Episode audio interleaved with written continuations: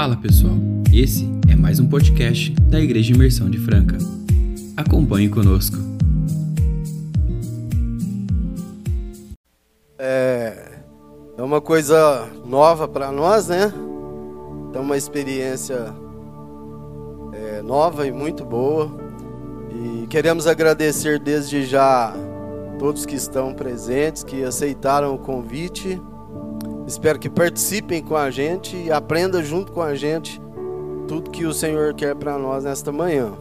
Os que estão em casa, estão nos ouvindo, é, que aproveitem também e aprendam também com a palavra do Senhor o que Ele quer para as famílias, para os casais, para os filhos, para os pais, avós, todos isso, participem. É, é, do, do plano de Deus para a família. E como nós sempre falamos, família forte, igreja forte, família que evangeliza, igreja que evangeliza. É isso que Deus quer para as famílias. Hoje nós vivemos num mundo que o inimigo tem combatido a base. Porque derrubando a base, ele derruba o resto, né? E a base é a família. Tem combatido de várias formas esses dois, esse tema que nós trouxemos para hoje é um, são temas que são discutidos, polêmicos, alguns pensam de uma forma, outros pensam de outra, mas a nossa base tem que ser a palavra, nada mais que a palavra, aquilo que o Senhor quer para nós. Nós temos que ensinar os nossos filhos o caminho que eles devem seguir. Nós vivemos aí num, choque de gerações, né, podemos dizer. Então tem os que já foram, por exemplo, meus tios estão sobrando poucos, né? Uma geração que se foi, ficou a minha, né, do Isaías, Sardinei, aqui os média idade aí, tem alguns. O André, eu não sei que geração ele é. É. Abaixo de mim, né? Abaixo de mim. É, é meio sem geração, mas pode ser a da, da Nayara. Mas é isso, vamos aproveitar por quê? E tem a geração desses jovenzinhos, né, dos adolescentes, e tem a geraçãozinha, né, que aqueles que estão vindo agora agora. E nós temos que aproveitar o momento para passar para eles é, é, aprender o que nós falhamos e não fazer mais, e que isso sirva de aprendizado para não seguir em frente nós temos ensinado muito sobre é, a, aquilo que vem de geração, que na nossa geração, aquilo que é errado, aquilo que não agrada o Senhor, tem que ser cortado na nossa vez, né? E passar para frente aquilo que agrada a Deus, aquilo que vai expandir o reino de Deus nessa terra. Então, é, o, o, título, né? O, que o tema é exatamente sobre ideologias e sobre a tecnologia, né? Que, que nós temos na nossa mão, temos escutado é, todos os dias, todos os momentos sobre isso, coisas polêmicas, alguns falam algumas coisas absurdas, nós temos que ver o que o Senhor tem. Eu quero só ler um texto da Bíblia antes de fazer algumas perguntas aqui. É, na verdade, o Senhor começou a falar ontem conosco, né? Foi incrível que hoje vai ser uma sequência de ontem. E o texto que eu tinha separado para ler já foi lido ontem, então nós vamos reler e relembrar. É, então, Deuteronômio, capítulo 6, verso 5. É, eu vou ler numa, numa linguagem, a linguagem de hoje. Portanto, amem o Senhor, nosso Deus, com todo o coração, com toda a alma e com todas as forças. Guardem sempre no coração as leis que eu lhes dou, dando, que eu estou dando hoje, e não deixe de ensiná-las aos seus filhos. Repitam essas leis em casa e fora de casa, quando se deitarem e quando se levantarem. Amarrem essas leis nos braços e na testa, para que para não as esquecerem, e as escreva nos batentes das portas das suas casas e nos seus portões. Então, é exatamente o que o Senhor quer que nós, os pais, né? É, nós precisamos fazer isso, inculcar, colocar na mente das crianças desde pequenininho a palavra do Senhor. Não interessa onde estejam, se estão viajando, se estão trabalhando, se estão em casa, se estão deitados, se estão caminhando, né? Como aquele cântico, né? E andando pelo caminho, né? Em todos os lugares falarem, para que isso vá sendo inculcado na mente, gravado na mente deles para nunca mais esquecer, certo? É, realmente o nosso propósito do Ministério Família Presente, aqui no Ministério Imersão, é, estruturar as famílias para que, assim como já foi orado, né, elas sejam luzeiros aqui. E a gente, antes de iniciar o tema de tecnologia, né, nós queríamos dar oportunidade, né, para o Isaías, para a Josi se apresentarem, se tiver algum trabalho engajado nesse momento, que vocês quiserem falar aí, tá bom? E aí depois nós já vamos para as perguntas, depois do André e a Nayara também se apresentarem, certo? Bom dia. Então, meu nome é Isaías Josi. Nós temos dois filhos, Ana e Lucas, 5 e 3 anos. Nós servimos ao Senhor na Igreja Presbiteriana em Passos, é, no departamento infanto juvenil ali. Né? Eu sou assistente social também.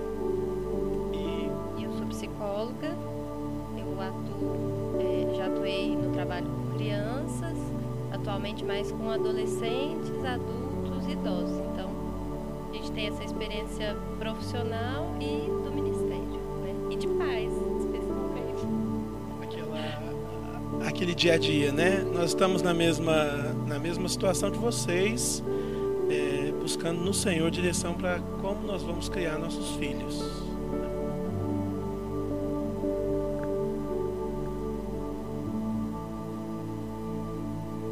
Bom dia a todos. Uh, sou André e a Nayara, né? Nós somos casados e reunimos na casa de oração do Jardim Aeroporto e nós temos é, engajado mais, trabalho com família, nos envolvido mesmo em estudo de criação de filhos, estudo de, de casais, né? Porque nós vemos a necessidade em nós, primeiramente, de buscar conhecimento, de buscar uh, aconselho na palavra do Senhor e tentar colocar isso em prática, né? Quando as meninas, nós somos pais da Nicole e da Jordana, a Nicole com seis, a Jordana com três, e uma coisa que sempre me desperta é a necessidade de ensinarmos a elas a nossa responsabilidade de passarmos a palavra do Senhor, principalmente o assunto da salvação com as crianças e também ensiná-las, discipliná-las, discipulá-las nos caminhos do Senhor. Então é uma necessidade nossa, por isso que nós temos nos envolvidos com esse ministério.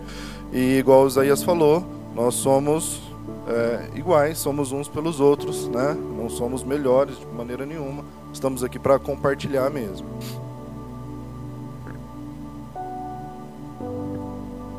É, a Nayara não falou, mas é professora, né? Também trabalha nessa área. E é isso. Nós não nos apresentamos, mas não precisa, né? O Sirvão, Flaviana. É, eu quero começar falando uma. citando aqui uma pesquisa que foi feita. É, antes da gente entrar no assunto, e a, a gente vai começar falando um pouquinho sobre a tecnologia, sobre as telas, né? Que, que ficam na mão da nossa, muitas vezes, muito tempo e das crianças também. O que, que isso pode acarretar? É uma das conversas que nós vamos ter aqui. É, crianças digitais, numa pesquisa feita em 2020, 56% delas têm conta em redes sociais. É, 42% acessam essas contas sozinhas com senhas próprias. Veja bem que mais da metade das crianças acessam sozinhos com senhas próprias delas. É, 42% ace, é, é, 49% usam algum tipo de dispositivo antes dos seis anos de idade. Veja bem, antes dos seis anos de idade, é, 49%, quase a metade das crianças já acessam os dispositivos, muitos até por conta própria, né? É, 72, 72% ganham o seu próprio smartphone antes dos 10 anos de idade. Muitas crianças, 72% das crianças, antes dos 10 anos de idade, já, já tem seu próprio smartphone. 49% dos adolescentes são usuários do TikTok. Né? Esse é, que a gente aparece, né? Até aparece na tela da gente coisas que você nem é, é, pensa e de repente isso pode estar na mão das crianças. É, segundo as autoridades, a idade mínima para uso é, individual mesmo do celular é 13 anos de idade. Então tem muita coisa a ser corrigida, tem muita coisa a ser comentada, cada um vai levar as informações daqui e vai fazer o que, que achar que deve ser feito, né? Nós somos responsáveis pelas nossas famílias, né, os pais. É, eu, na verdade, já estou com os meus netos já, né? Inclusive tem dois aí, tá lá no fundo. Não, tem uma ali, né? Tem uma ali, que ela é meio enguiçadinha, não gosta de. É, então, é, não interessa se é tio, se é avô, pais, nós somos uma família, é, amigo, né? Temos que o que é certo temos que falar. Bom, é, eu quero começar aqui fazendo uma pergunta para Isaías aqui, porque para dar sequência melhor de ontem. Né? Isaías, é, já que nós temos que tem muitas crianças que passam muito tempo com a tela na mão, fixa aqui, ó. E o que fazer para evitar um pouco disso? O que fazer para ser mais presente os pais na vida dos filhos e não a tela? É, a gente está vivendo um tempo em que a tela não é só uma opção, a tela se tornou uma necessidade principalmente para crianças que estão em fase escolar, não é?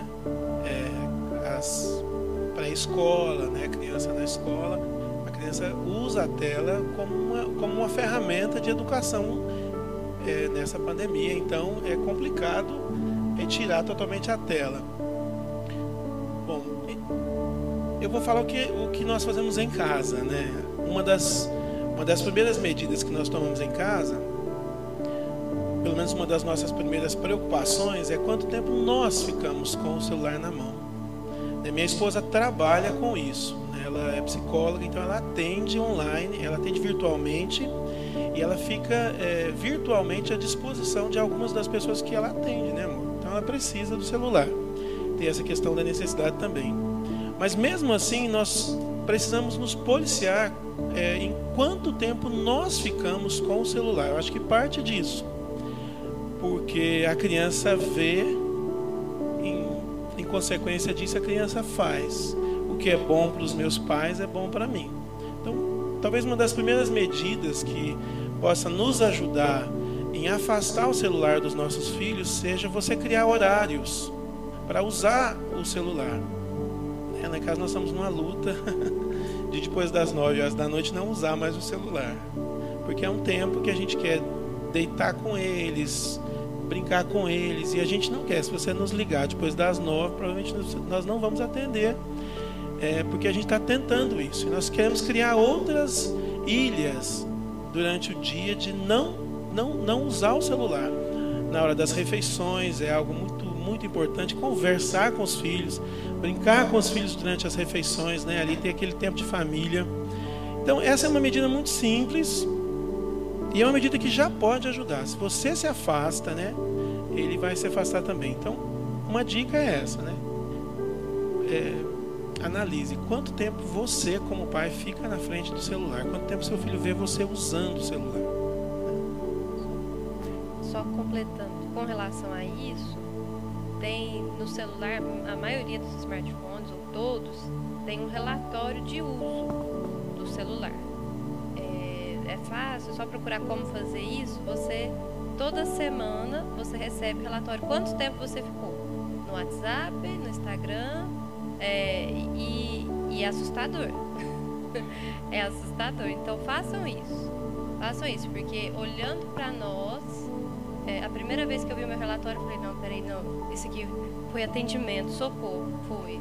Não, foi porque eu estava atendendo. Aí é, descontei o tanto que era de atendimento, ainda fiquei bastante, tem que melhorar isso.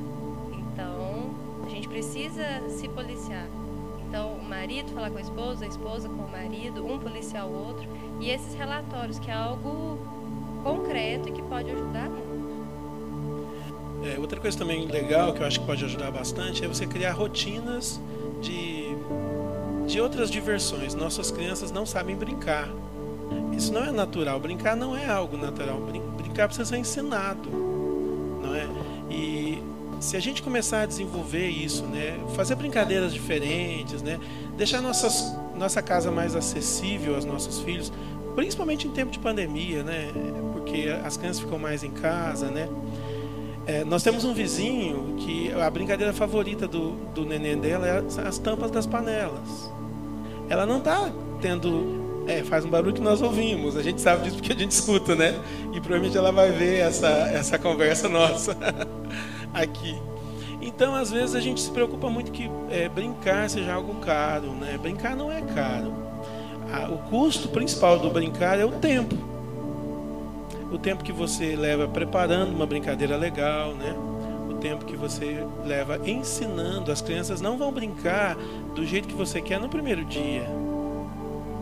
Mas à medida que a gente for estimulando a imaginação, né, amor? A gente viveu isso em casa. Nossos filhos eram muito ligados às telas e a gente não não não estava vendo algo que é essencial para a criança, né? Sociólogos, psicólogos dizem a criança que não desenvolve a imaginação não será um adulto saudável. E nós começamos a ficar preocupados com isso, porque nossos filhos não eram imaginativos. E então nós é, nos afastamos das telas principalmente por isso. Então desenvolver isso. Né? Hoje a gente vê, por exemplo, a Aninha, ela nossa, tem hora que fala, meu, meu Deus, que imaginação é essa? Porque ela está lá no quarto e ela some e ela viaja. Ela com o Lucas, eles viajam na imaginação. Isso é muito legal, mas isso é o que? Exercício do brincar, não é? Desenvolver isso. Bons livros, né, amor? Ler livros com as crianças. Isso vai gastar o que de nós? Tempo. Sabe quem vai sair primeiro das telas? Nós. Certo, muito bom, né? Vamos aprendendo cada vez mais e não é fácil não. Mas é, é esse tempo que nós temos que tirar aí para estar tá junto com os nossos filhos, nós vamos ter que esforçar para isso. Isso, e é um investimento. Eu vou contar assim, rápido. É, é, esses dias fizemos um almoço, esses dias não, já faz um tempinho um almoço em família lá em casa e, e aí, às vezes acaba o almoço, vai, todo mundo quer ver um filme, quer ver alguma coisa, e a Flaviana inventou de brincar de bolibete na rua. Quem lembra aqui bolibete? Bolibete. E aí, os meninos que estavam na frente da tela do celular, ó, cada um quis pegar um pauzinho na mão e uma garrafa e foi para a rua. E não queria parar mais de brincar. Né? Então são coisas que. Oi? É, até os adultos. Aí depois as crianças foi cansando, teve que ir lá danar com os adultos, porque. Né? Então, é isso. Às vezes é começar, leva um pouquinho de tempo, dá um pouquinho de trabalho, mas eles estão ali tão grudados na tela, mas porque não tem muita opção, né? Tá lá na frente deles e eles aprendem a gostar daquilo, sendo que tem muitas coisas aí, né? Essa geração que está indo que ficou um pouco para trás nesse fato.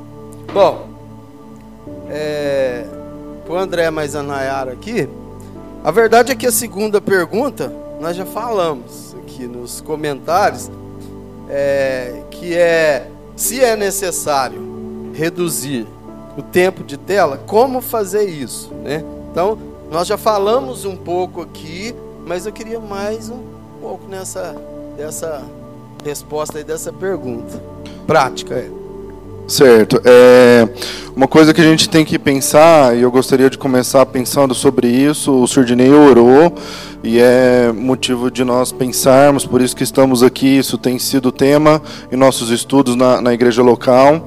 Nossas famílias têm sido atacadas fortemente. Nós temos, nós como pais, temos que saber, temos que conscientizar que estamos em guerra, que nós não estamos num parque de diversões.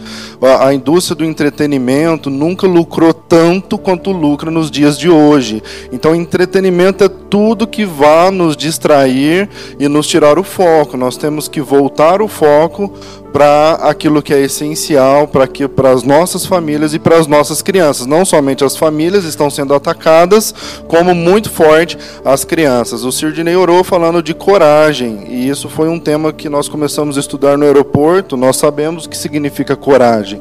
Mas uma definição no dicionário de língua portuguesa que eu achei interessante e até eu usei lá no aeroporto é que coragem é uma firmeza de espírito para enfrentar situações emocional e moralmente difíceis. Então nós temos que ter essa firmeza de espírito, saber que estamos sendo atacados, somos alvos e precisamos nos posicionar como os pais e mães, servos do Senhor, o Senhor é conosco expressões o Senhor dos Exércitos. Quando nós olhamos para a palavra de Deus, nós vamos ver muitas vezes o Senhor dos Exércitos. Quando Davi estava enfrentando Golias, quando Golias começou a afrontar Davi, ele estava afrontando o próprio Deus, e Davi diz para ele: Você vem a mim com espadas e lanças, e eu vou a ti em nome do Senhor dos Exércitos. Então nós vemos a coragem de Davi para enfrentar aquilo que aos olhos humanos era impossível dele vencer, mas o Senhor esteve com ele.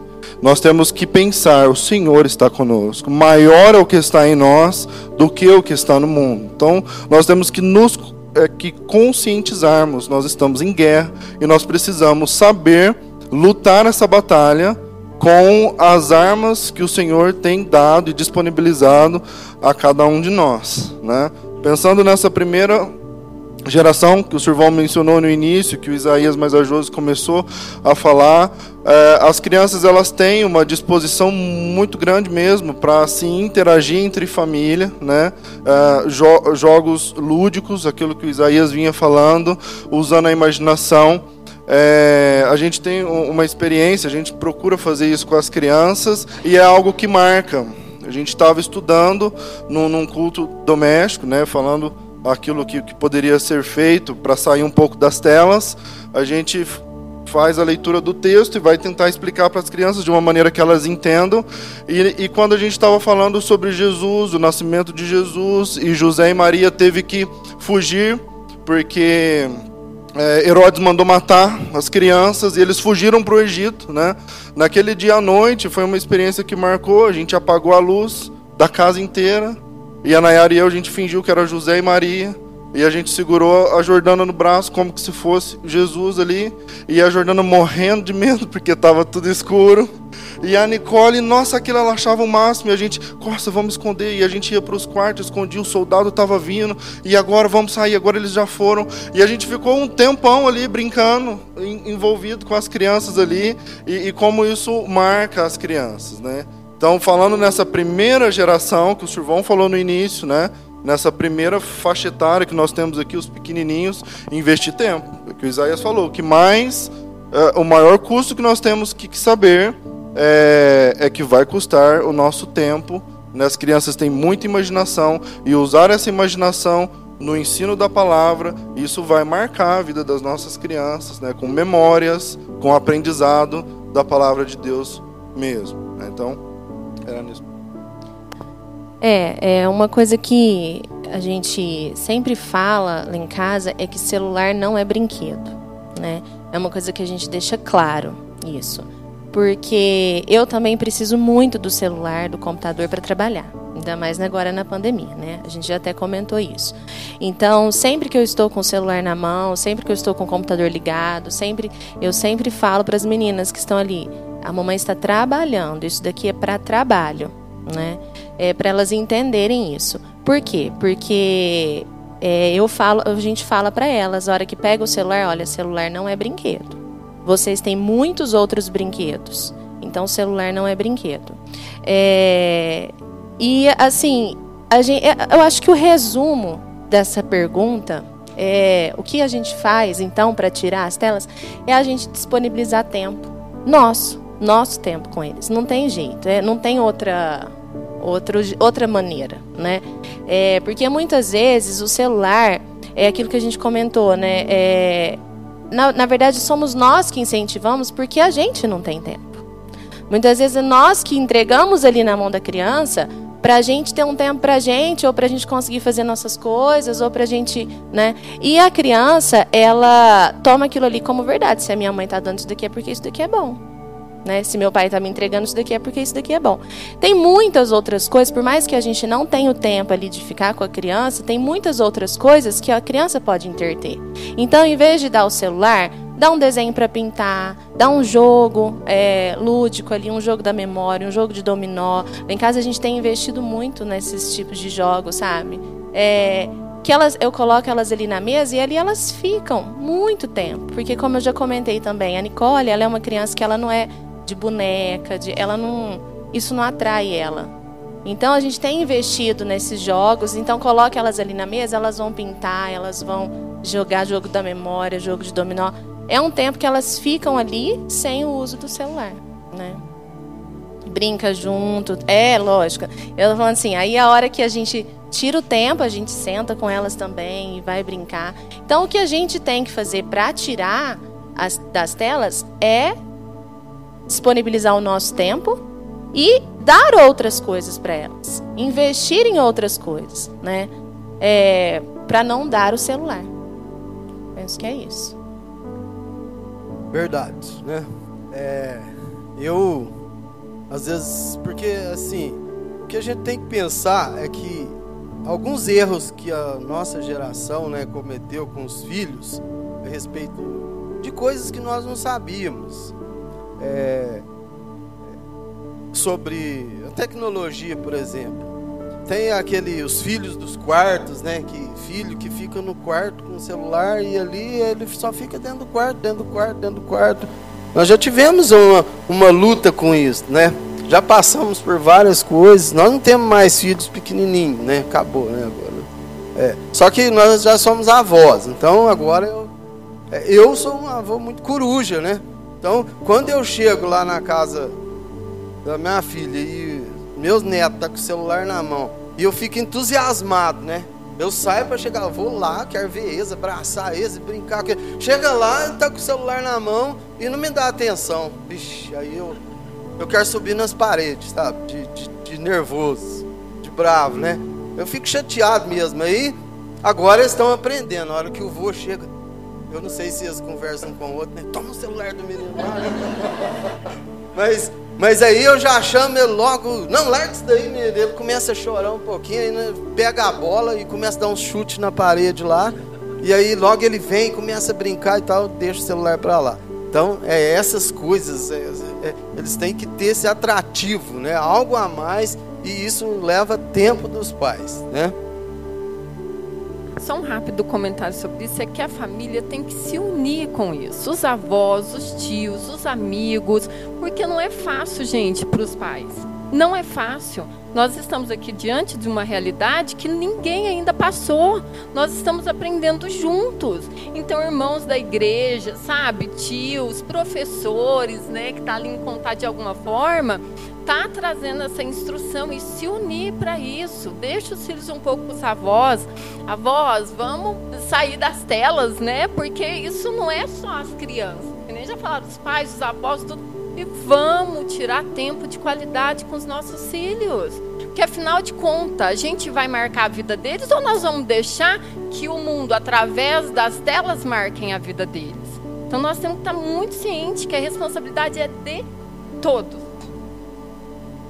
Essa questão que nós falamos de, de colocar, encucar na mente é, da criança, andando pelo caminho, né, ao levantar, é, é, o Senhor colocou na sua palavra, essa é uma estratégia, é uma maneira que, de, de, de, de colocar a palavra na mente da criança, as boas atitudes, né? tudo que é bom, tudo que é honesto, tudo que é justo, né? colocar na mente da criança. Se nós não fizermos isso, o que, que vai acontecer?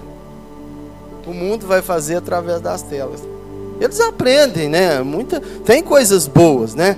Tem menino aí que sabe todas as cores em inglês já, coisa que eu nunca soube na vida, né?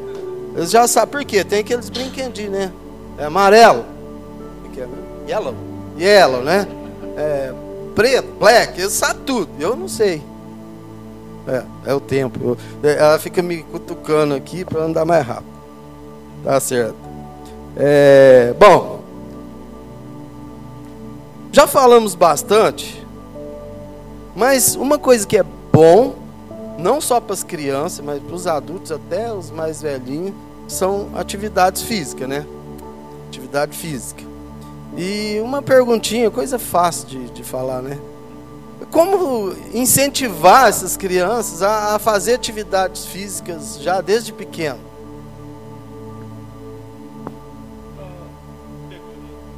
Não, não, todo mundo deve ter almofada, travesseiro em casa, né? Então, circuito.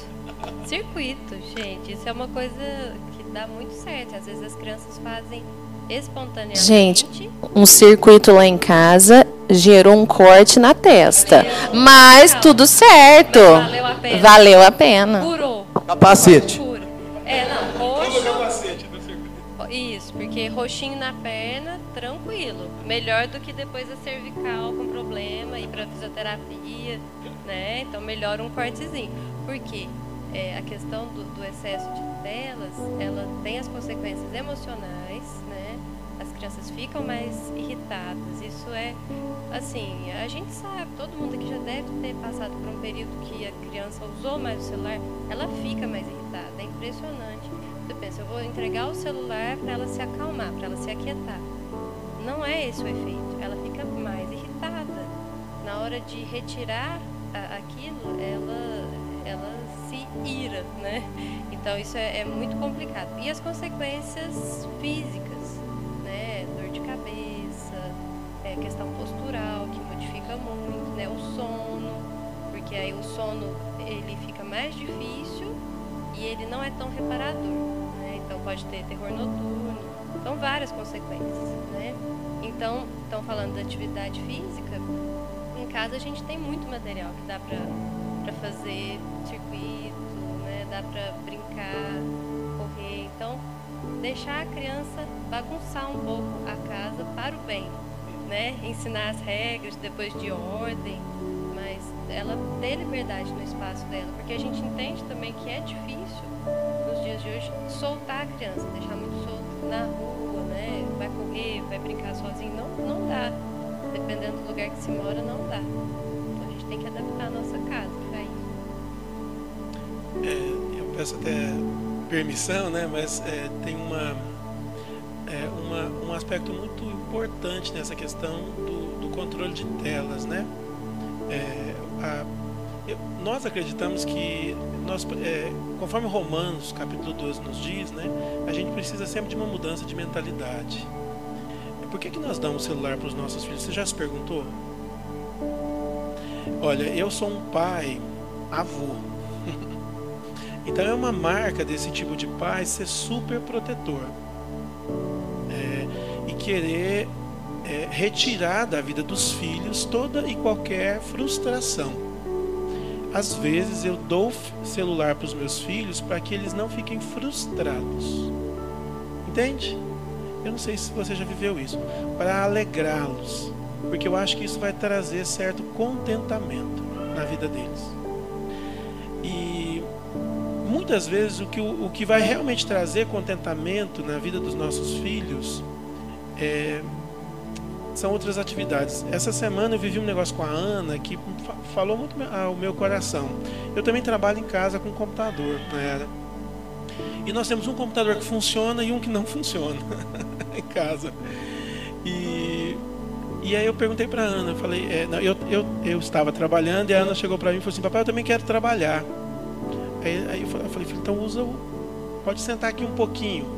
Não quero frustrar minha filha, né? Então eu paro de trabalhar e falo, senta aqui um pouquinho. Coisa estranha, não é?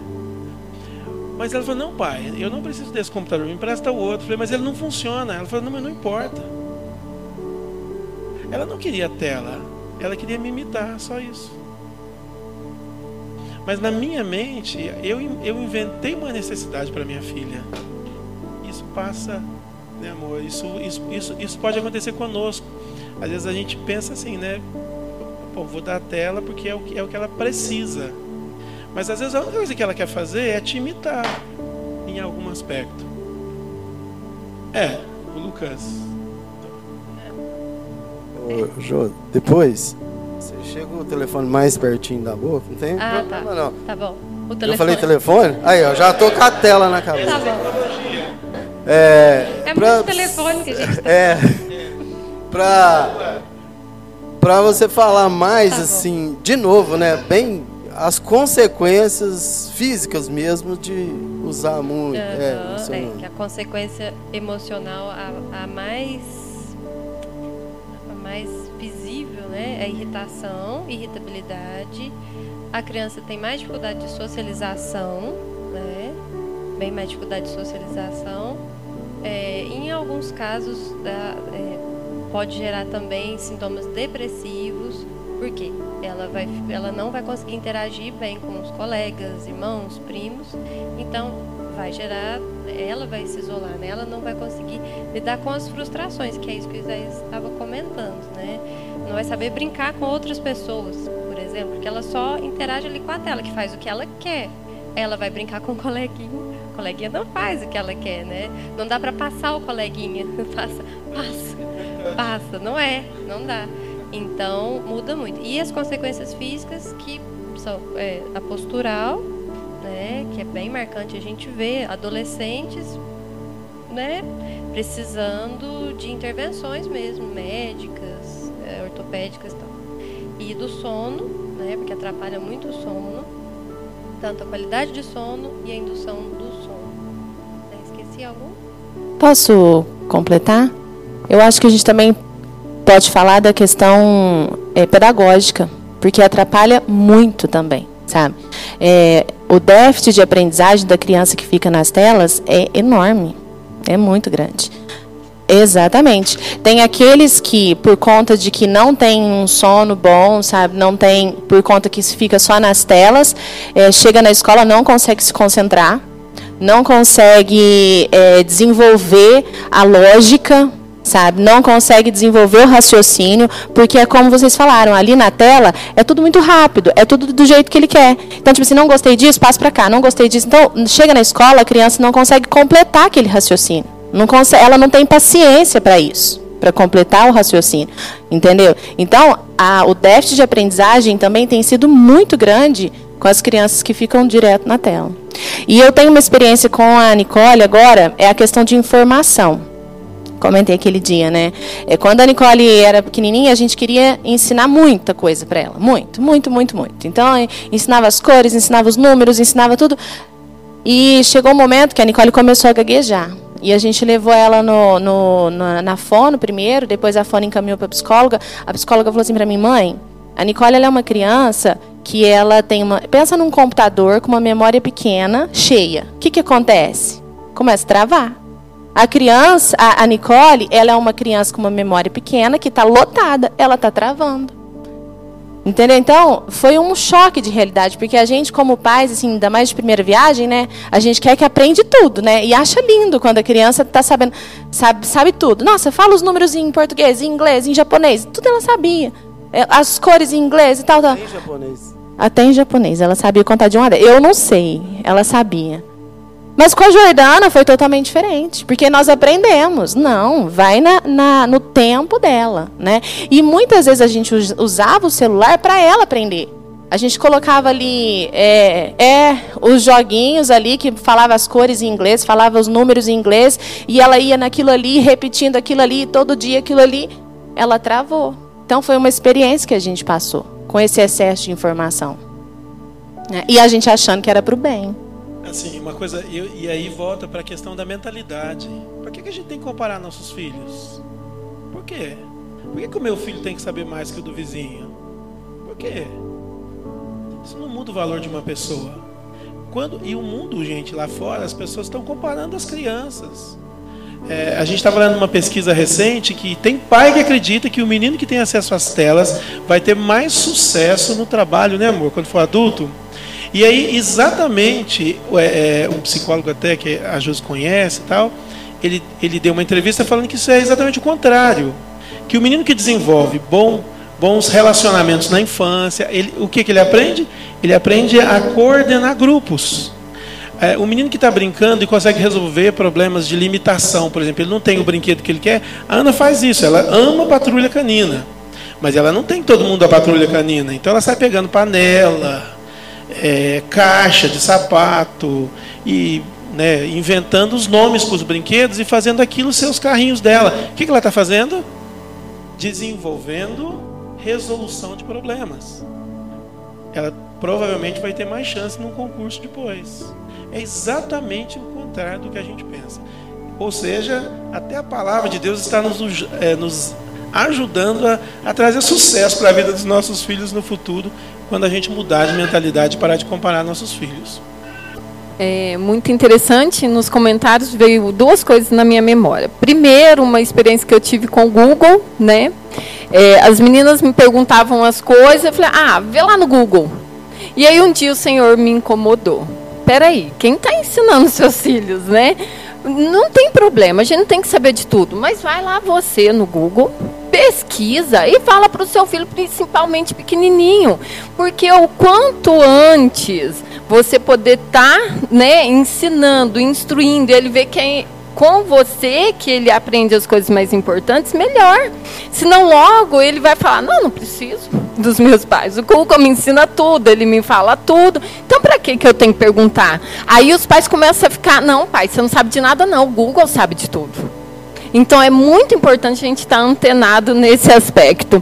É, uma outra coisa que eu achei muito relevante é a questão da identidade dos nossos filhos, né?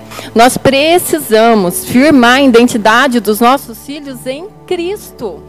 De, e é assim, gente, o tempo é agora. Uma das principais, ou melhor, um dos principais motivos que nos motivou a estar aqui hoje é porque a hora é agora, enquanto os nossos filhos estão pequenos. Até os sete anos estão sendo formadas muitos valores, muitas coisas, a fé deles sendo firmada. Depois vai ficando mais difícil. Para que, que eu vou deixar o negócio ficar mais difícil para acudir? É muito mais difícil acudir, gente.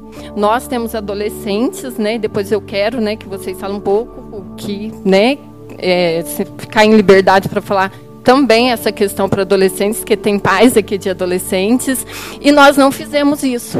Nós não fizemos isso com os nossos filhos. E hoje a gente colhe as consequências disso. Hoje é muito mais complicado falar sobre esses assuntos, porque eles já têm uma mentalidade formada.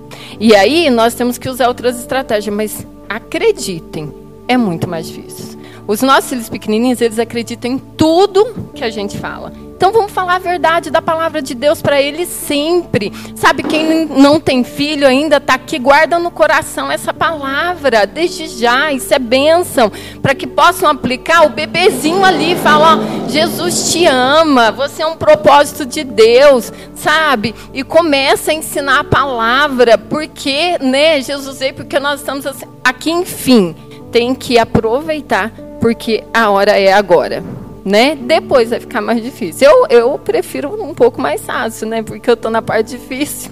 Se eu pudesse, eu voltava, mas não pode, não volta, não tem jeito. Então vamos fazer em tempo o que tem que ser feito, né? É, por último aqui, depois a gente vai dar um tempinho para vocês já vão pensando em alguma pergunta, algum quem tiver alguma dúvida ou quiser fazer algum comentário, vai ter um tempinho para isso. É, porque senão não dá nem tempo a gente falar do outro assunto, né? É, mas são coisas assim simples. É,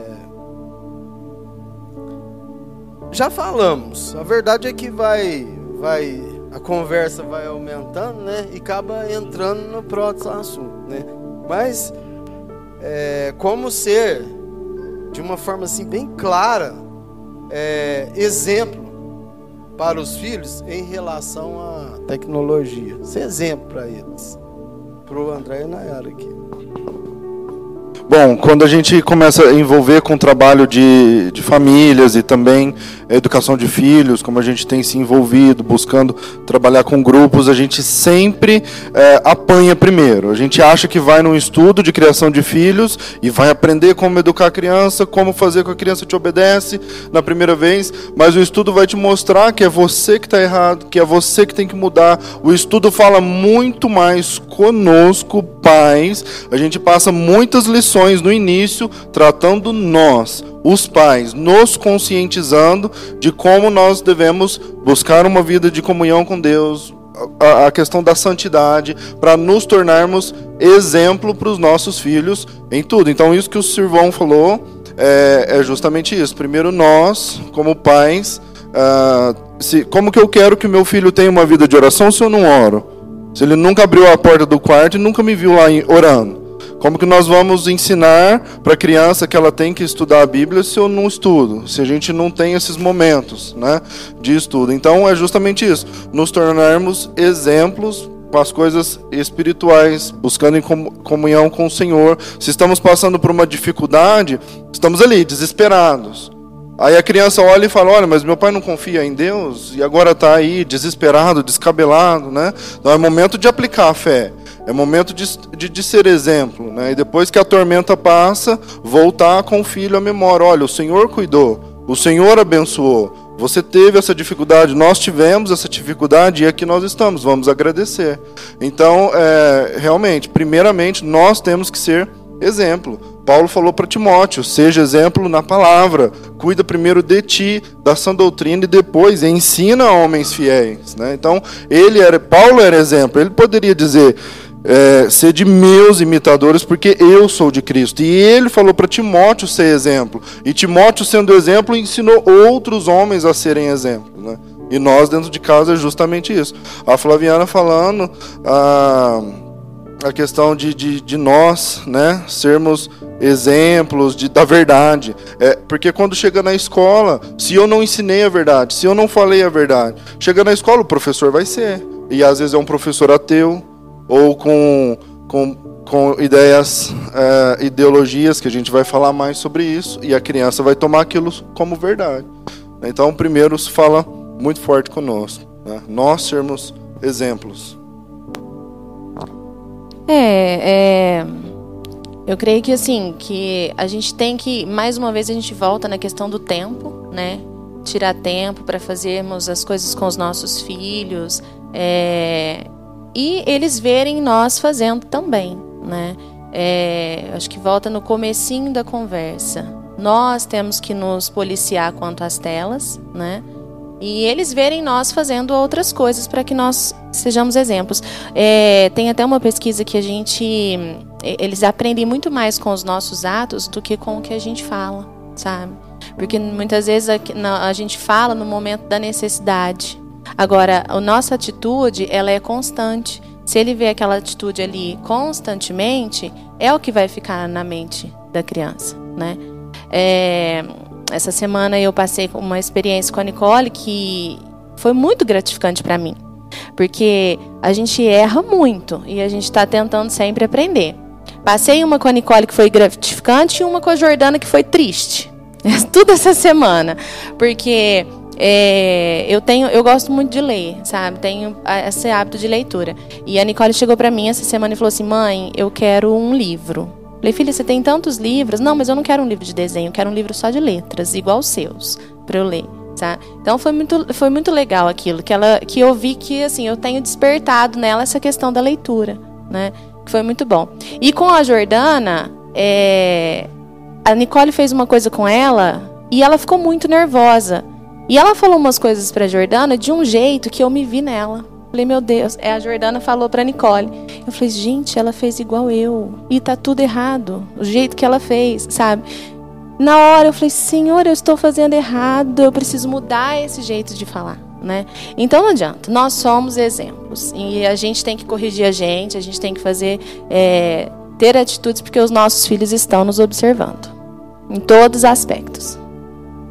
É isso, nós somos espelho, né? Nós somos, nós vamos, eles vão ser realmente aquilo que nós somos. Ontem até a gente tava brincando com a, com a Jéssica, né? Falando, gente, a Eloá tá igualzinho ela, igualzinho igualzinho. Então é, é, é, isso, né? Nós somos. Eu já vi, por exemplo, o Rafa fazer coisas igualzinho eu. Eu nunca ensinei isso para ele, mas ele fez. É, não tem idade.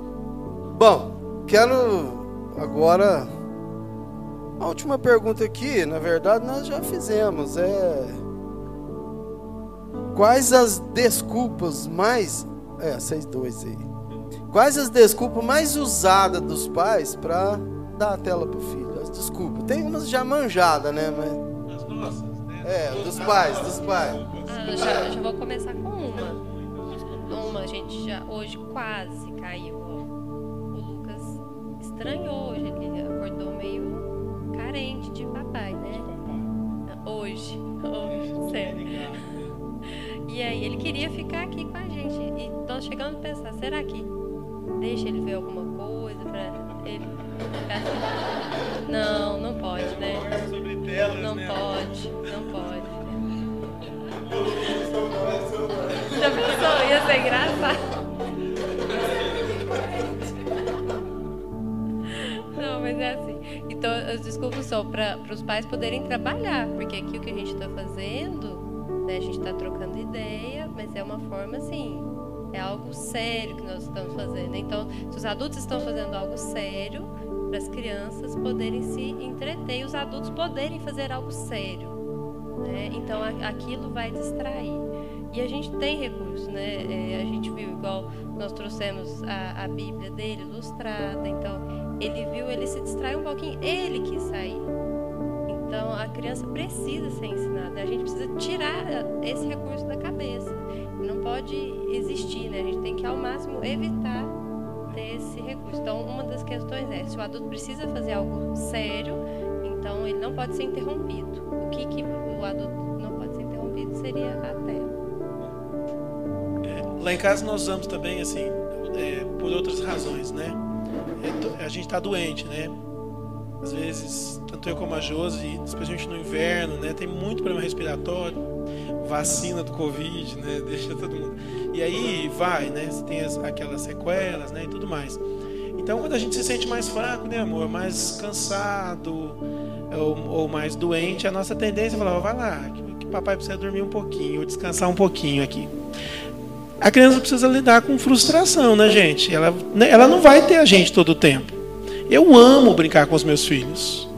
Às vezes eu tô um pó e eu, me, eu, eu saio de uma EBF na igreja com todas as crianças da igreja, chego em casa e ainda faço outra EBF com meus filhos.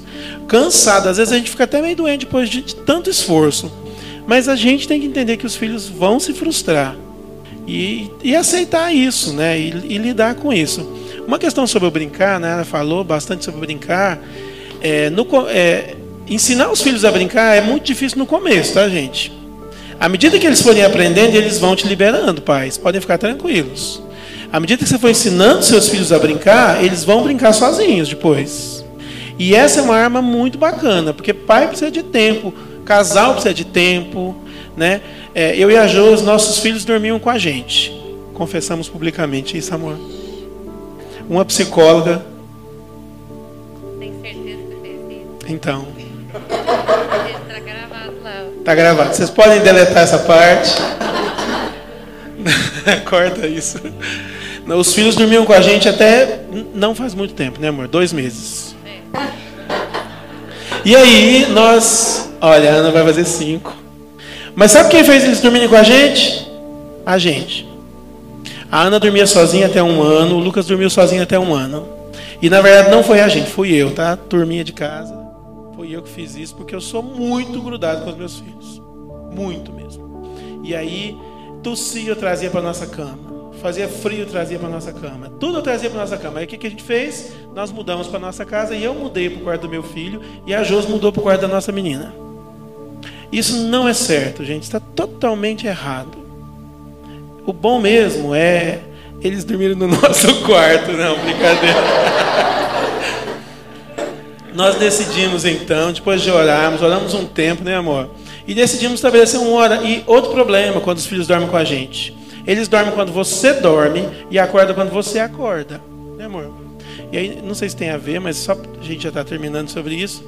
O que, que a gente fez? Nós pegamos e nós oramos um tempo, estabelecemos todo um processo, fomos tudo é, é passo a passo, né, amor? Fazendo um processo para ensiná-los a dormir sozinhos. Oramos por isso. É. é, e é importante reconhecer o nosso erro perante eles também. Isso é importante, é uma, uma ferramenta valiosa, é, especialmente com adolescente. Quem está ouvindo isso, essas questões agora, ah, meu filho é adolescente, o que eu faço? Já é grande.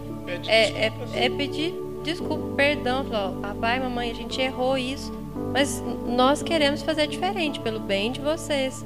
As pessoas erram, né? Nós somos humanos, somos falhos, mas a gente quer mudar a, a rota, né? Então, por, por que não? Né? Então, esse reconhecer a falha para a criança é muito importante. E a gente criou esse processo, nós fomos pouco a pouco. Hoje eles dormem sozinhos, eles dormem nove e meia da noite, graças a Deus, e acordam no outro dia às oito. Então, das nove e meia até o horário que nós vamos dormir, né, amor, nós podemos conversar, né? Nós podemos ter o nosso tempo, né? A gente começou a fazer coisas que a gente só fazia antes da Ana. E a gente sabe o que a gente pode fazer também? Preparar brincadeiras para eles, preparar um devocional legal. A gente tem devocional, use a internet para o bem. É, tem devocionais gratuitos, True Way Kids, né? Jesus Nosso Lar. Se vocês quiserem esses endereços depois, conversem com a gente. Tudo isso é gratuito, você imprime e usa com seus filhos. É muita, é chuva de criatividade sobre nossas vidas. E o que a gente faz também? No outro dia a gente consegue acordar cedo. Tanto eu como a Josi acordamos mais cedo, seis e meia, sete horas. E aí a gente tem tempo para ter o nosso devocional sozinhos, preparar o devocional deles, preparar o café deles a gente é show de bola. Então. Quebrado, né? A tem que ser quebrado primeiro, mudar muita coisa. E, mas vale a pena. Mas você vale lembra qual era a pergunta? A gente tá bem. Até eu esqueci a pergunta que eu fiz.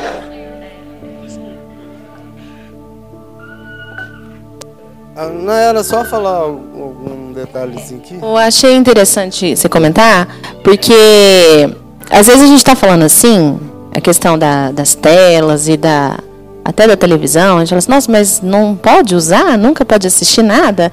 Não é isso. Tem muitas coisas boas, né? É, a gente tem que policiar, saber o que, que é que os nossos filhos estão assistindo, né? E até mesmo a gente procurar ter conhecimento sobre isso. Tem muitos desenhos que, que é legal, tem muitos programinhas que é legal. É, policiando o tempo que eles ficam em frente, né? Mas tem muita coisa, né? Tem lá em casa a gente assiste muito Turminha da Graça, é, Superbook, que a Nicole ama Superbook e assim são histórias que conta, ensinam muita coisa, né? É, então tem recurso, sim. Não é que que não pode usar ou que não é isso, né? Tem recursos que dá para a gente usar e tem que ser policiado. E a gente tem que conhecer primeiro. Uma das coisas que eu falo muito para o André, quando a gente vai colocar um, um desenho que se a gente não conhece, assiste ali com eles para ver se a gente encontra alguma coisa que não está certo. E aí depois deixa eles assistirem. Né? Ah, é. Então, né? Porque lá em casa é assim é, a gente não paga, né? O YouTube, não paga. Então é o que tem de, de, de gratuito. E o que tem de gratuito tem o problema das propagandas, que é um perigo. Porque no meio de um desenho cristão, super inocente, de repente aparece lá as propagandas terríveis, né?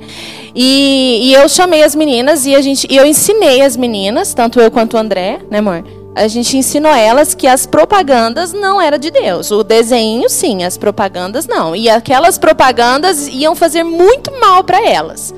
Então eu ensinei elas que se a gente não tivesse, porque é uma coisa também interessante, assim, é, a gente usa, é, não deixa usar o celular e coloca na televisão, porque na televisão você está vendo, você está escutando. No celular é muito pequenininho, você não tem acesso ao que eles estão vendo. Se está na televisão, por mais que você não está ali na sala, você está escutando o que está o que tá ouvindo, o que está vendo, né, e tudo.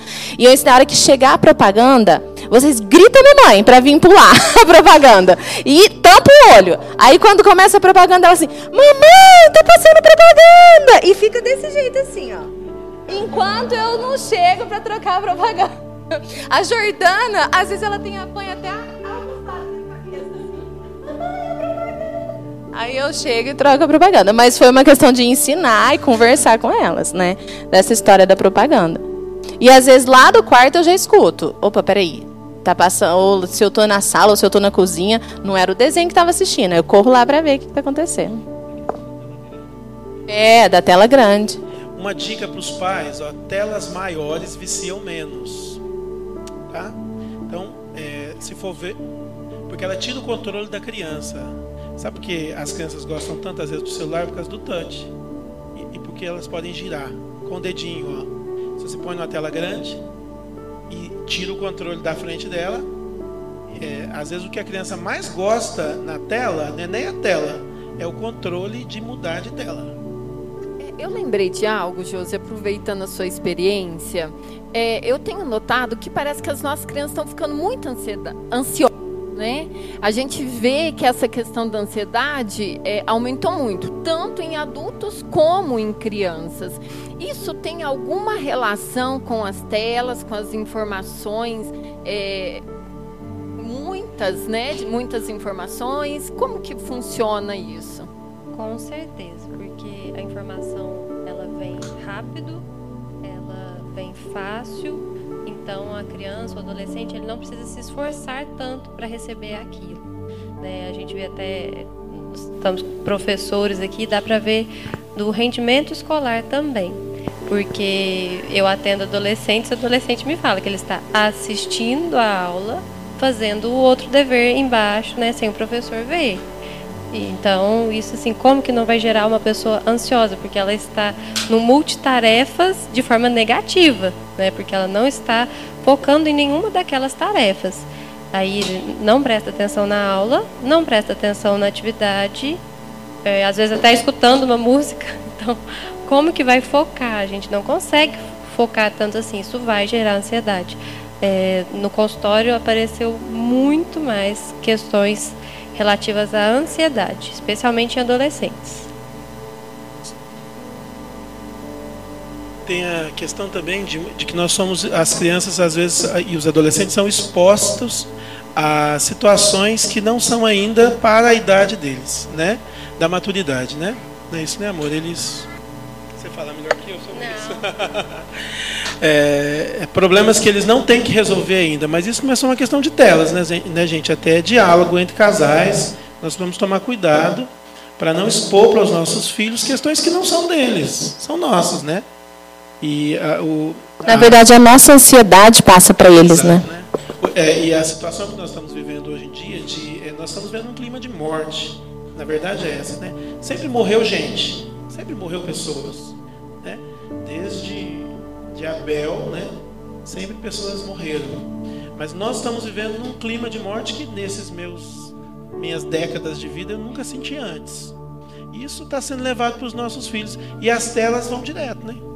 Vai direto do, da situação para o ouvidinho, para os olhos das nossas crianças. E barrar isso é importante para não gerar neles ansiedade, né?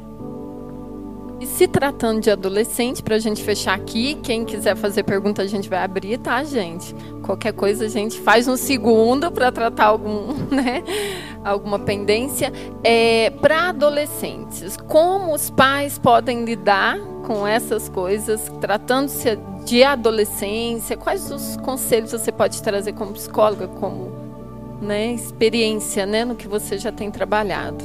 A primeira questão é não ter medo da reação do adolescente. Porque é, esse medo vai te impossibilitar da ação, né? E reação vai surgir, né? Com criança, com adolescente, em qualquer idade. Quando nós somos frustrados, se a gente não lidar bem com a frustração, a reação não vai ser boa.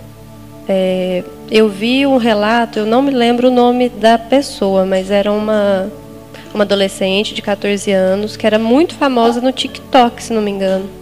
E a mãe, uma médica é, conceituada, ela do nada cortou a conta da menina. Ela foi lá e excluiu a conta da menina. A mãe permitia, a mãe deixou de permitir. E isso gerou, uau, um alvoroço na internet, né? Porque ela tinha acho que um milhão de seguidores, era bem famosa. E a mãe relatou por que, que ela fez isso, que a menina ela estava tendo reações emocionais muito negativas com essa fama, né? E a mãe foi muito corajosa de reconhecer, que é isso que eu tinha comentado, reconhecer o erro, pedir perdão pelo erro, é, se comprometer com a mudança, né? E de fato se comprometer com a mudança, saber que não vai ser fácil. É, mas a autoridade é do pai e da mãe. É, isso a gente tinha acompanhado ontem, né, falando biblicamente, a autoridade é dos pais. Então os pais não podem falar, ah, só, nossa, mas todos os amigos fazem, todos os amigos têm, ela vai ficar frustrada, ela vai ficar alienada. Não, ela vai se sentir amada, né? Vai se sentir protegida. Mas isso é um processo. Então, não ter medo do que vem, da reação porque vai ser um processo, mas um processo de cura para todos, né, para a família. Bom, é, agora nós vamos abrir aí um tempinho. Breno, Juliardo também parece que queria é, para fazer as perguntas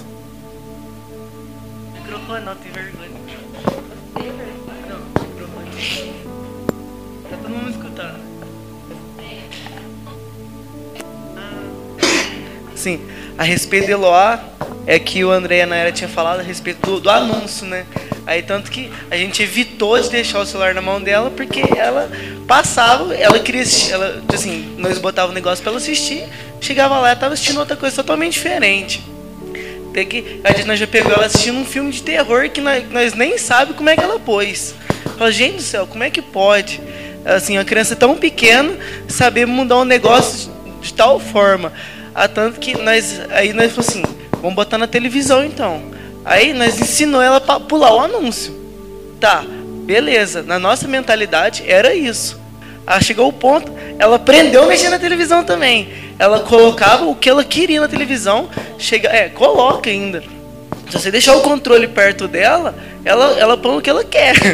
já tem um transtorno, que aí ela, o Heitor não assiste o que ele quer e, e vira aquele, aquele negócio. Fala assim, gente, chega a tal ponto que eles aprendem tão rápido que eles, até a nossa percepção, eles ultrapassam. Que a gente pensa que ele está assistindo um negócio, mas não está. Nós vai lá ver, é totalmente diferente, não só no celular. Assim, é, o negócio que eu não gosto que eles assistem, aqueles entretenimentos de uma pessoa ficar mexendo com massinhas, negócio, não, não tem diálogo, não tem nada. É só aquele negócio que fica que só interte, alienado. Você olha neles assim, está vidrado, está preso naquilo. Aí sai de lá, a cabeça deles está totalmente acelerada. A fala para aí nós, ele sai disso, nós quer que eles dormem. Nós dorme tarde, vira aquele transtorno todo. Fala, nossa, a gente é o principal vilão dos meninos, porque a gente causa nele por, por correria, por, por falta de tempo com eles. Acaba que isso, a gente causa isso. A gente, às vezes, tentando, assim, buscar o melhor para nós, né? A gente esquece disso, esquece do tempo. Aí eu falo pra Jessica, assim, vendo vocês conversar, acho que o principal, o principal erro dos meninos é a gente. É porque eles querem tempo com a gente, mas a gente foge deles. E a gente teve uma experiência com a Eloá, não faz muito tempo não. Mas que ela começou a ter atitudes que eu falei, gente, isso não vem dela. Tanto é que eu falo até de rebeldia mesmo. Ela assistia, eu sempre deixei. Eu sei que isso assim é muito triste, mas creio que está em tempo de mudar ainda.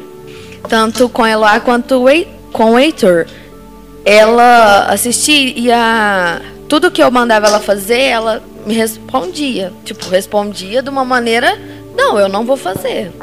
E ela tem cinco anos. Não, eu não vou fazer. Não, mas você vai. Não, não vou. Que aí chegou no momento que aí ela foi pro quarto dela e começou a bater a porta do quarto. Bateu a porta umas cinco vezes do quarto. Bateu a última, entrou pro quarto e ficou lá. Sozinha, não queria que ninguém entrasse. O Heitor entrou no quarto, ela brigou com o Heitor, tipo, chegou a bater no Heitor porque ela não queria que ninguém entrasse no quarto com ela. Fala, gente, isso não é, ela tem cinco anos. Sabe, isso não é de uma, normal de uma criança fazer. E creio, tipo assim, hoje eu vejo que é por conta disso. Só que, pra mim, eu penso, não é difícil essa questão, porque às vezes eles querem, eles querem tempo com a gente. Eles querem uma história. Eles já me pediram muitas vezes, mãe, conta uma história pra mim. E a gente vê que o erro não é eles. Tipo assim, não é, nossa, meus filhos é difícil. Ai, que meus filhos é isso. Meus... Não é eles, o problema é a gente. A gente que não quer passar esse tempo com eles. Muitas vezes a gente, não, mas eu preciso fazer isso, preciso fazer aquilo e não dá tempo. E passa, sabe? Isso creio que prejudica e vai continuar prejudicando se não, não for mudar. Eu queria só, é, pedindo permissão e entrar nesse assunto que a Jéssica tem exposto, né? E, e comentar que as nossas crianças, elas são pecadoras as telas e todos os, os, programas vai potencializar aquilo que está no coração.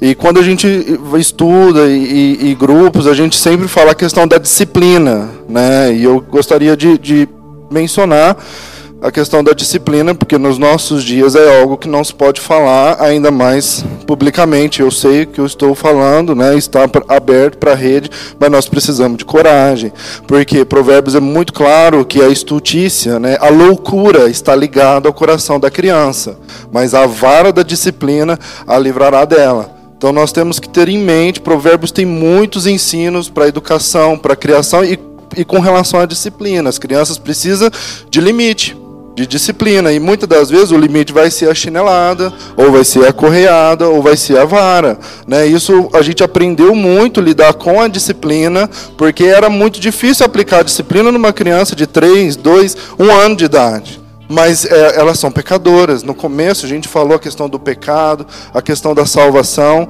e está tudo relacionado com o pecado da criança. Mas a disciplina vai ajudar a criança a saber que ela não pode falar assim com você.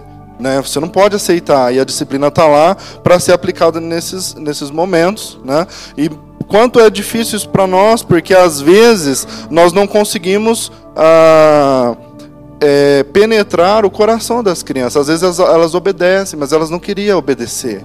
Né? Às vezes elas fazem o que você está mandando, mas na verdade elas estão desobedecendo. Né? Então, assim, sempre nos estudos a gente vê que a gente precisa atingir o coração das nossas crianças. E a disciplina, ela não pode ser negligenciada nos nossos dias. Talvez a Josi pode até comentar, psicólogos, pessoas influentes nos nossos dias que, que abominam né, a questão da disciplina, mas nós que somos embasados na palavra de Deus, sabemos o quanto ela é benéfica, essencial e necessária. Né? Então nós não podemos negligenciar a questão da disciplina.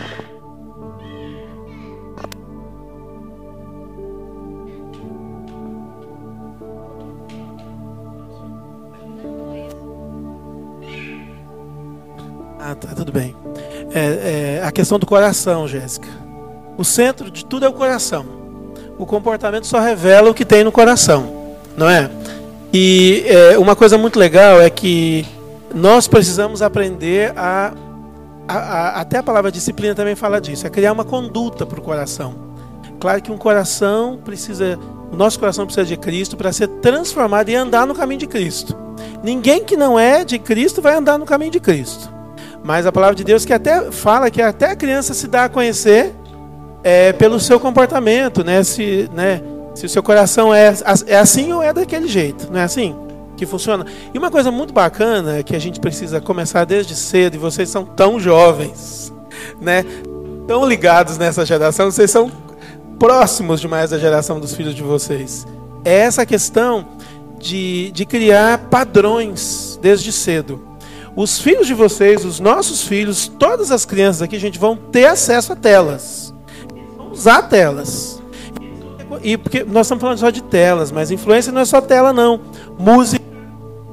Música influencia demais a vida dos nossos filhos e a gente precisa ter, ter cuidado com isso. Então, como que a gente pode livrar nossos filhos dessas coisas? Ensinando princípios. Sabe? É, tirar as telas dos nossos filhos, tirar as músicas dos nossos filhos, talvez seja uma urgência hoje. Mas amanhã, o que a gente tem que começar a fazer?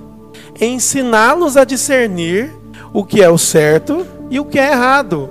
Porque, por exemplo, nossos filhos, talvez com oito anos, vão, vão ter que saber já se eles podem ou não ver uma coisa quando eles estiverem longe de nós.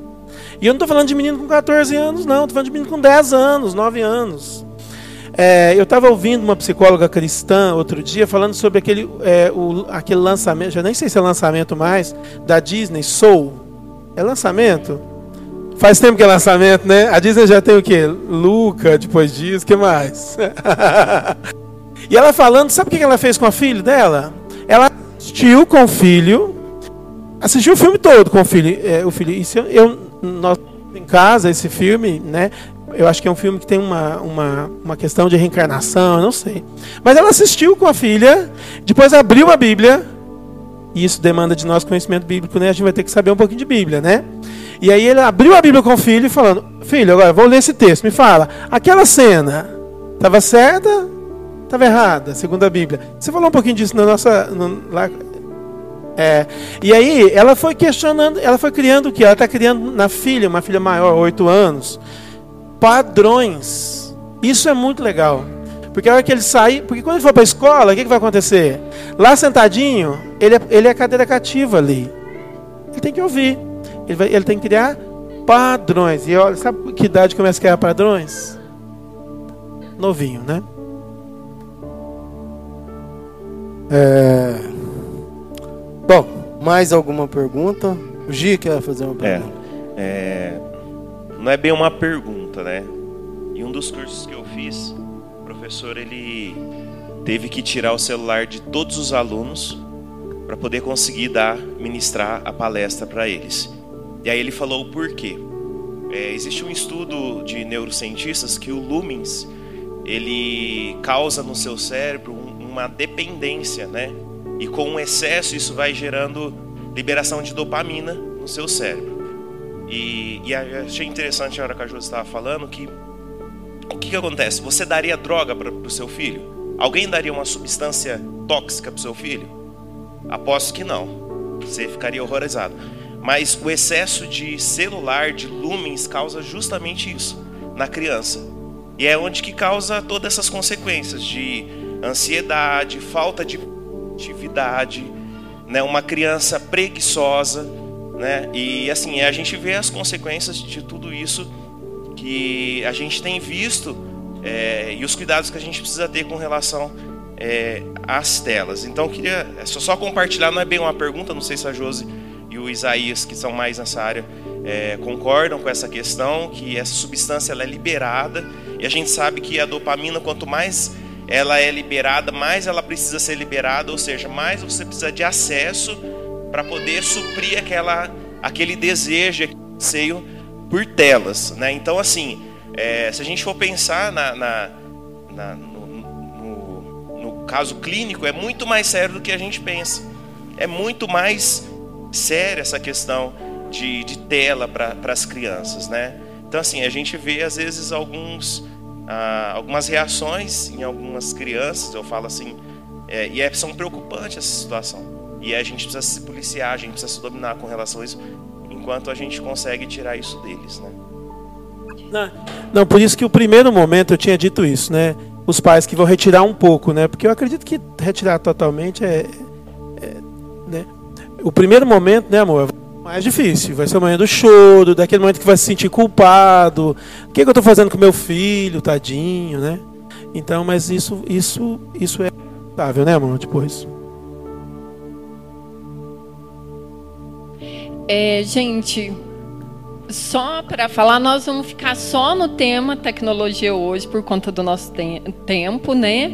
E tá com gostinho de quero mais, ao menos para mim, não sei para vocês. Né? Então nós vamos abrir para mais uma pergunta aqui e depois nós vamos encerrar, porque nós sabemos que nosso tempo já está se esgotando, ok? É, a minha pergunta é para a Josi, para ver se ela pode me ajudar, que você é psicóloga, não é isso? Por exemplo, a minha menina, né, já está adolescente. Eu tentei assim segurar o máximo que eu podia para liberar um celular para ela. Aí chega um ponto que não tem mais jeito, você tem que liberar. Porque assim, até então eu não queria liberar, mas tem que liberar por causa de escola, etc. Aí ainda bem que ela até foi embora, que ela estava passando mal. Aí ela não ia ficar com vergonha da. Ela hoje reclama pra mim, pra mim não, pra mais pra mãe, né? Ai mãe, minha forma física, etc. E tipo, quero ajudar ela, sabe? Quero ajudar ela. E tipo assim, eu gosto de esporte e fora do horário. Eu queria saber assim, se eu for um pouco mais rígido com ela. Porque igual falou, tem a preguiça que mata o adolescente hoje por causa do celular, né? E, por exemplo, ai mãe, eu queria uma ajuda nisso. Se eu for mais agressivo com ela, eu vou estar tá atacando ela, porque, por exemplo, se eu chegar lá em casa a partir de semana, ah, você não quer mudar a sua forma física? Então a partir de agora você vai andar comigo. Ah, mas eu não gosto de andar a pé não, não, mas você vai andar assim mesmo. Vamos embora. Se eu agredir ela desse jeito, eu estou sendo muito errado? Primeiro, eu não vejo como uma agressão. Isso não é uma agressão. Você vai estar tá colocando uma, um limite para ela, uma rotina. É a forma como você coloca isso, né? Como você vai, vai informar isso para ela. Mas é muito positivo, assim, o, especialmente os adolescentes, né? Eles anseiam por esse limite, por esse controle. Mas eles não falam isso explicitamente, né? É, o que, que, que, que você poderia fazer? Ó, a partir de segunda nós vamos ter uma nova rotina aqui em casa, uma nova regra. Né? Então, segunda, quarta e sexta a gente vai fazer tal atividade junto. Nós vamos fazer. Nós vamos fazer. Vai ser assim. Você não vai dar opção para ela. Vai ser assim. Você é o pai. Você vai determinar isso para ela. Mas não precisa fazer. Você vai fazer isso porque eu tô te mandando né? Mas vai, vai colocar como uma rotina de ordem com autoridade, firmeza. E é muito difícil essa esse limiar entre a firmeza e o autoritarismo, né? O ser agressivo. Né? Então, é, você vai estar sendo firme. E isso vai trazer muito benefício para vocês dois. Porque, primeiro, ela vai achar chato, provavelmente, né? Preguiça, tá frio, acordar cedo. Ai, os outros vão me ver, eu não estou sentindo bem com o meu corpo, então que roupa que eu vou, né? Vai ser a primeira reação. Então vamos ter que passar por isso. Vai. Estou saindo, vamos embora. Acorda aí. Né? Puxa a coberta e vai. Tá? E isso, aos poucos, vai, vai chegar um tempo, imagina, vai ser o momento de vocês. O momento do, do pai com a filha. E ela vai começar a conversar, se abrir. Já estou imaginando, assim, vai ser um momento lindo de vocês, vai ser ótimo.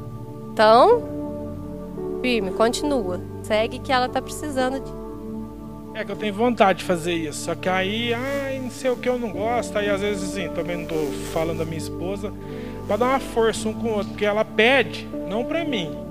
Mas depois eu sei que ela fica chateada e tipo assim, eu não vou criar ela da forma que eu fui criada há 30, 40 anos atrás, que eu sou bem velho, né?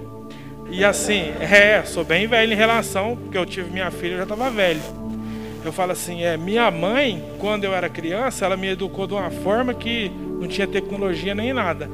Era igual o, o irmão André falou, a, a disciplina da vara no dia dói, mas lá na frente a gente agradece. Então, quer dizer, a forma que a minha mãe me criou, nossa, eu agradeço assim até o último dia de vida aqui na Terra. Eu até me emociono porque foi brabo, mas eu agradeço ela demais. Né? Mas muito mesmo. Então já é uma prova de que a disciplina vale a pena, né? De que é importante. Então a gente não pode ir nas modinhas, né? Até tem correntes da psicologia, sim, que colocam como muito a participação da criança muito forte. Tem que é, ser muito delicado com a criança, tomar muito cuidado no, no que, que vai falar e se traumatizar. Nanana. Cria adultos frágeis, né? Cria adultos infantilizados, adultos muito frágeis. É o que a gente vê. Quem aqui trabalha, tem colegas de trabalho, empresa, assim, pessoas que o chefe não pode dar uma ordem, que aí é a firmeza, Se o chefe te dá uma ordem, você já sente que está sendo, nossa, é, como é que é, é ofendido? Tem até um termo jurídico, eu esqueci. Mas assédio moral. Não, eu estou só dando uma ordem, tem que cumprir, pronto, né? Você é, o, é o, o funcionário. Então, pessoas muito frágeis. Então, nós podemos quebrar isso, né? Todo mundo tem suas falhas. Igual a Nayara e o André falaram no começo, a gente está se colocando, a gente está tudo no mesmo nível, todo mundo tem falhas, mas um pode ajudar o outro. E esse momento é importante para ter confrontações, né?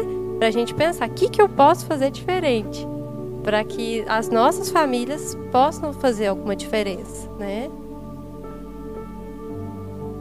Bom, é, foi maravilhoso, né?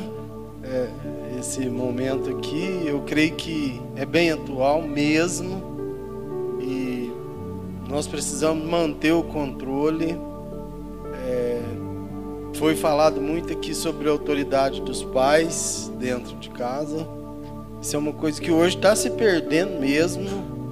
É, tomar cuidado que os nossos filhos, como tem sempre o controle aqui, né? Eles acham que tem o um controle em casa também, os pais. Então, é, se nós não tomarmos cuidado, eles viram dominadorzinhos, né? É, eles, eles te dominam, assim, às vezes até não falam, pai, faz isso. Mas é, é, eles são tão espertos que eles planejam isso lá na mente deles. Coisas que, que acontecem, de repente você está fazendo só o que o filho quer. Uma para não frustrar e outra que ele já aprendeu a dominar mesmo. Né? Então, são coisas que a gente tem que ficar atentos. Vocês querem falar alguma coisa? Vocês dois, Sirley Adriana?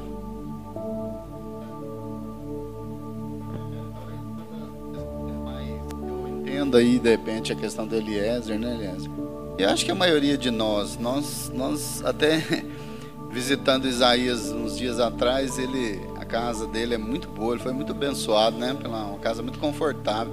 Mas eu, eu não esqueço de uma frase que ele disse ele disse assim, ó, é, eu, eu queria servir o Senhor mais, mas é, é, radicalmente, né? Como os discípulos fizeram tal. Eu falei, mas você já não faz, né?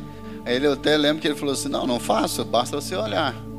Significa, ele tem um conforto, aquilo lá, né, atrai tudo. Então, o que que acontece às vezes? Eu acho que a ideia da gente, mentalidade aqui, eu acho que da maioria é assim, eu não quero que os meus filhos sofram e não tenham aquilo que eu não tive, que eu sofri. E aí, na verdade, isso é um, é um, é um, é um erro, um erro terrível.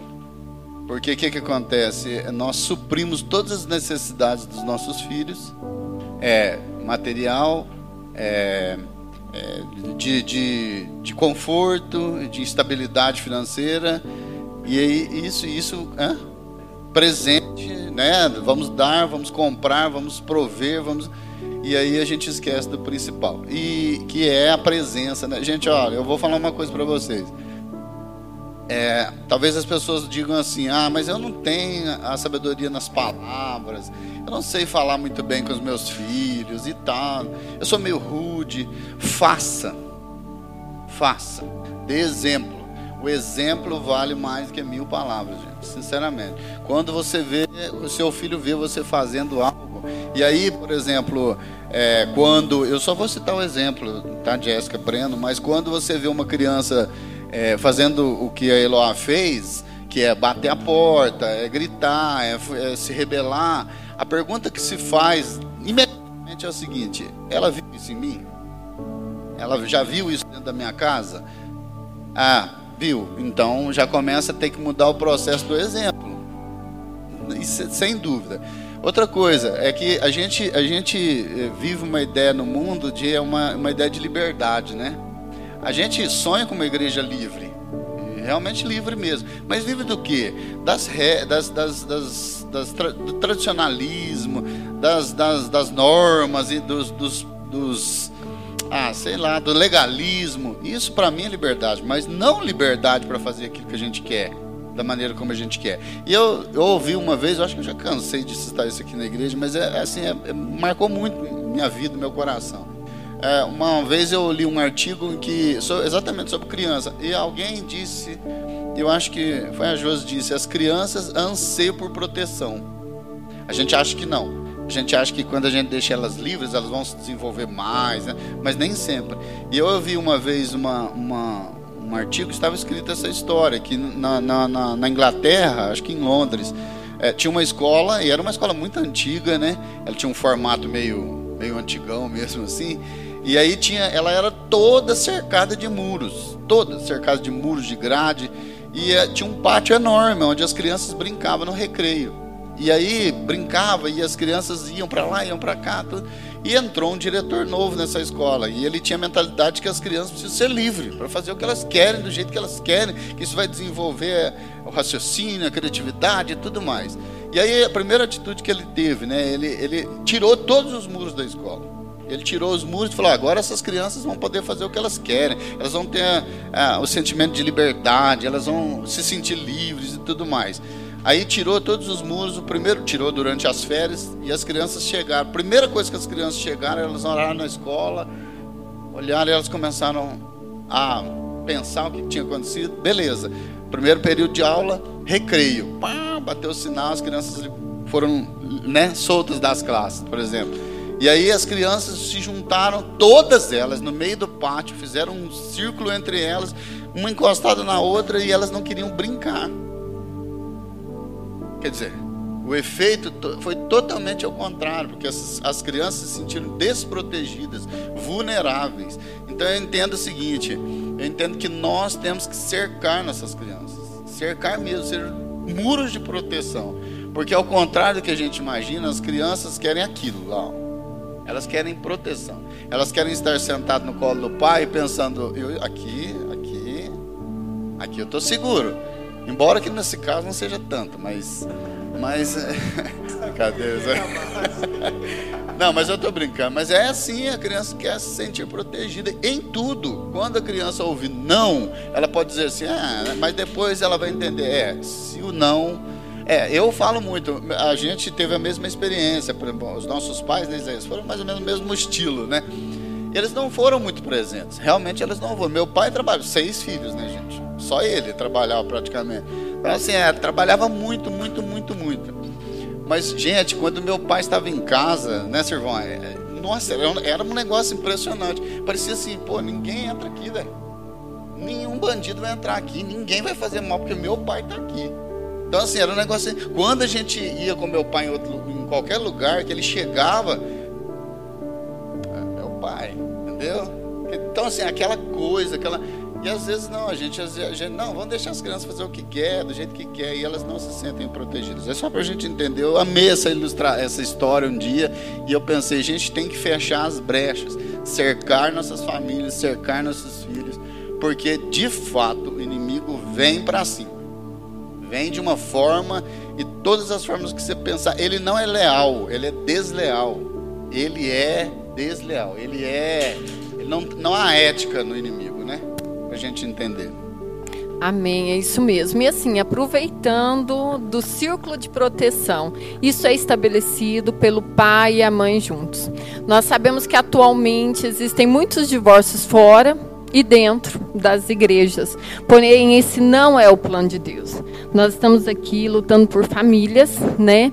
E sabemos das grandes consequências que isso traz. E eu quero dizer que se isso estiver passando por alguém que está nos ouvindo aí do outro lado da tela, alguém que estiver aqui, gente, anula esse pensamento em nome de Jesus. Se vocês querem o melhor para os seus filhos, se vocês querem o melhor pela sua família, luta. Abre mão do seu egoísmo, busque ajuda. Nós estamos aqui para salvar, para restaurar, para ajudar as famílias. Porque quando uma família é desfeita, é como já foi dito, as brechas são abertas e também se torna muito mais difícil de você estabelecer essa segurança para sua família. E a gente não pode esquecer que quem está conosco é Deus, é o Deus Todo-Poderoso. É Ele que instituiu a família, é um projeto dele. E o que ele faz é perfeito, ele é fiel. E nós precisamos confiar, e nós precisamos buscar nele e não desistir. Nós precisamos ser corajosos para mudar a história, porque família é bênção, família é a melhor coisa que existe. E nós não podemos desistir. A gente quer agradecer muito esse momento. Nós estamos assim muito felizes, que entendemos que Deus falou muito com cada um de nós, né? E aí, né, nós vamos convidar vocês novamente, porque não deu tempo, mas tudo bem. É Deus quem está no controle, não somos nós.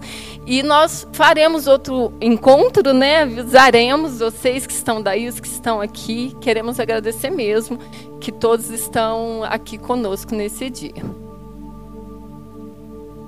É, foi falado das brechas, né?